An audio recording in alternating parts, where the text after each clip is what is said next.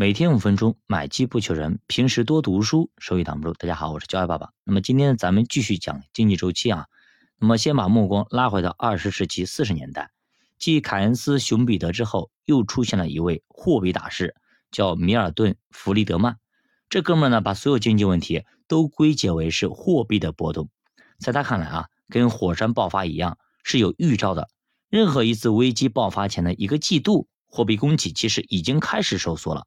如果美联储能够控制住这次货币收缩，那么危机就可以避免。那但是呢，明显啊，美联储的它没有做出那么快的一个反应啊。另外呢，他还批评了普遍的一个观点，什么观点呢？也就是说啊，扩张阶段应该是提高利率的，控制经济过热；衰退期呢，应该降低利率，刺激经济。那么弗里德曼说啊，这么做是非常愚蠢的，就跟人发烧一样，应该脱光衣服到外面雪地里降温是一模一样的。这种做法是愚蠢的。他认为经济好的时候，大家都敢花钱；一旦习惯了大手大脚的花钱，就很难去收手。俗话说“由俭入奢易”，就是这个道理。钱都花了，货币储备必然是减少的，于是就造成了物价上涨，通货膨胀产生，就会降低债券价格。也就是说啊，在利率上升的过程中，货币还在保持着扩张。那么反过来，利率下降也可能跟货币下降一起出现。其实这里是有点绕的啊。主播帮你翻译一下，就是说，越有信心越扩张，那么越没信心反而是越收缩的。所以说，你光调整利率是没有什么卵用的。信心这东西不是一时半会儿就能够提起来的。俗话说，一朝被蛇咬，十年怕井绳。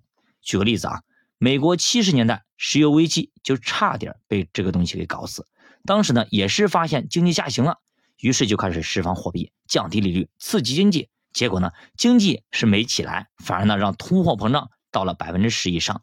后来呢，里根总统上台之后搞供给侧改革，先压通胀，不顾经济的压通胀，死命的给我死命压。结果呢，大减税啊，这才把美国从崩溃的边缘给拽了回来。而站在当时啊，很多人都不理解啊，为啥经济下滑了还要加息啊？其实呢，这是弗里德曼的观点，你得先解决预期的问题。那如果呢，通货膨胀一直还在的话，那么钱就进去不了这个实体经济，就没法进去。这个简单的道理呢，我们的决策者在房子调控上这么多年了都没有想明白，导致房价是越来越高，越调越高，实体经济是越来越冷。一放水呢，楼市就涨；一收缩，实体经济先死。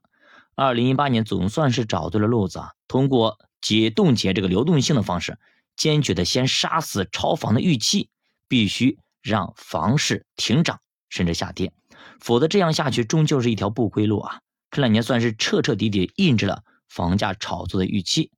就是去年二零二一年啊，还有人跳出来说，那说什么房国家不会让房价跌啊，怎么样怎么样的？就这一次啊跟上一次一样的，怎么样？就是还是说不死心啊，终究是还是要炒房，因为炒房以前赚过钱了。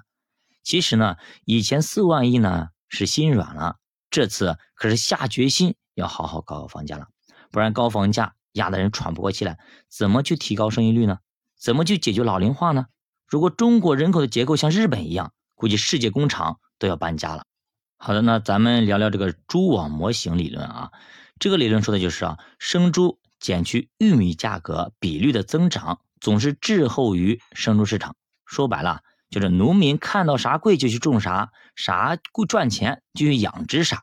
比如说，二零二零年猪肉五十块钱一斤的时候，恰恰是养殖户们手里猪最少的时候，于是大量的养殖户开始去养猪，好像格力行业也去凑热闹去养猪了。那么等到去年下半年生猪出来了，猪肉呢便宜到降到多少钱？十块钱一斤了，养殖户呢已经哭晕在厕所里了。这就是说，养殖户总是踏不准节奏，他们追着市场跑。但是呢，却屡屡受伤。这个理论呢，也可以扩大到整个社会啊。我们的投资也一样。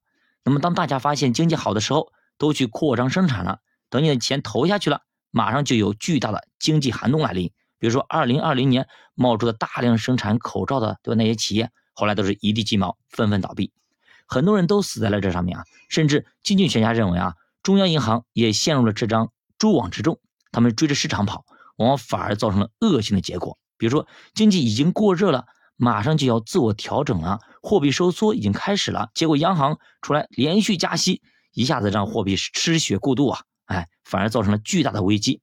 那反过来经济即将走入寒走出寒冬，哎，但是中央银行连续降息释放货币，反而呢为下一次过热埋下了祸根。